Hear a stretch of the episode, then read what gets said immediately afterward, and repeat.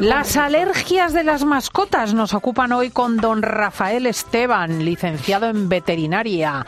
Que ese asunto, fíjate que, claro, no caía yo. Estamos, venga a hablar de las alergias, las alergias, y los animalitos también las tienen. Al igual que las personas, también los animales tienen alergias, claro. Tiene, eh, recordando un poco lo que es la alergia, al final es una reacción de hipersensibilidad de nuestro sistema inmunológico ante sustancias pues que de normal son tolerables, ¿no? pero también estornudan los bichitos. Claro, tienen eh, síntomas muy muy parecidos, pero sobre todo el más común es la inflamación de la piel que se genera, pues, eh, que genera a posteriori el picor, ¿no? Que es uno de los síntomas más molestos en, en las mascotas. O sea, fíjate que a lo mejor una mascota se está venga a rascar y no son chinches ni parásitos. No, Previamente, por supuesto, cuando sospechamos de una alergia, tenemos que descartar otras eh, enfermedades, como pueden ser los parásitos, como bien dices, Cristina, pero una vez que sospechamos de la alergia, porque sobre todo las alergias se manifiestan en muchas partes del cuerpo muy localizadas, como puede ser la, el, picor, me refiero, en la boca, en las axilas, en la ingle, en los antebrazos, todas estas zonas, en los oídos también, los animales son muy propensos a padecer otitis y sobre todo lo que comentaba, el principal problema es que ese picor en los animales se vuelve un trastorno y genera heridas y automutilaciones. ¡Oh! ¡Qué mm. barbaridad! El perro de mi hermana, vamos, casi acaba con el rabo.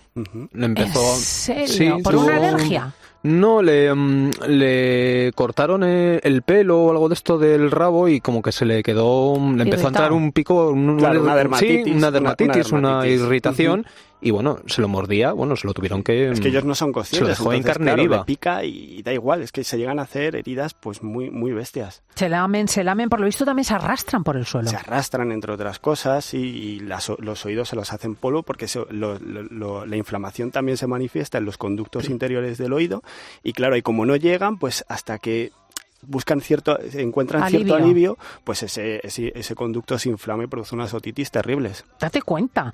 Vamos a ver cuáles son las alergias más frecuentes en las mascotas. Las alergias más frecuentes las dividimos en dos bloques, son las alergias ambientales y las alergias alimentarias. Las ambientales pues son todos aquellos elementos externos como por ejemplo los pólenes, pueden ser ciertos parásitos o ciertos ácaros y también como hablábamos la semana pasada, el veneno de la, de la oruga o el veneno de las abejas, eso pueden generar reacciones alérgicas o sea, prácticamente los mismos que en las personas. Exactamente los mismos, sí, sí, sí. Y luego las alergias alimentarias, pues más de lo mismo. Suelen ser elementos, suelen ser nutrientes, sobre todo las proteínas y los carbohidratos, los que más generan reacciones de tipo hipersensible.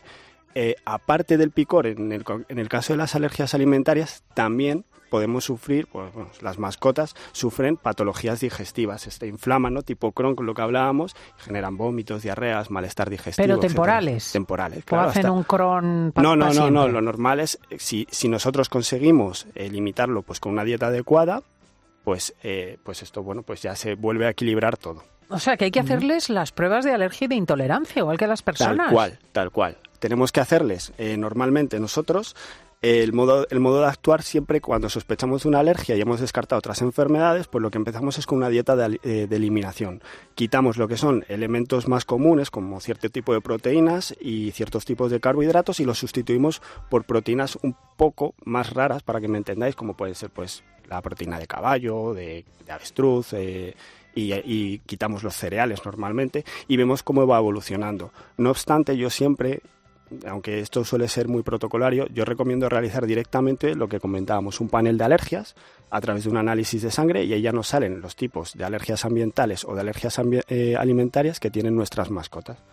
Bueno, es una cosa complicadísima. Es muy ¿eh? complicado. Madre mía. Y, siempre tenemos que complementar además con una analítica de sangre general y si tenemos lesiones por los arañazos y eso, pues hacer un cultivo, un examen de la piel para ver pues qué tipo de infecciones y darle el tratamiento adecuado.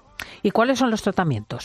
Bueno, eh, aparte de la dieta de, eliminación, como comentábamos antes, pues los tratamientos más clásicos están basados en terapias con esteroides o inmunosupresores generales, como los corticoides, ¿no? o sea, igual que las mm, personas. Igual que las personas. mismo. Pero, pero funcionan también muy bien los tratamientos autoinmunizantes. Estos están basados en los exámenes previos que hemos hecho de los paneles de alergias y generamos una vacuna individualizada para hacer frente a esas eh, sustancias en las cuales nuestra mascota no las tolera.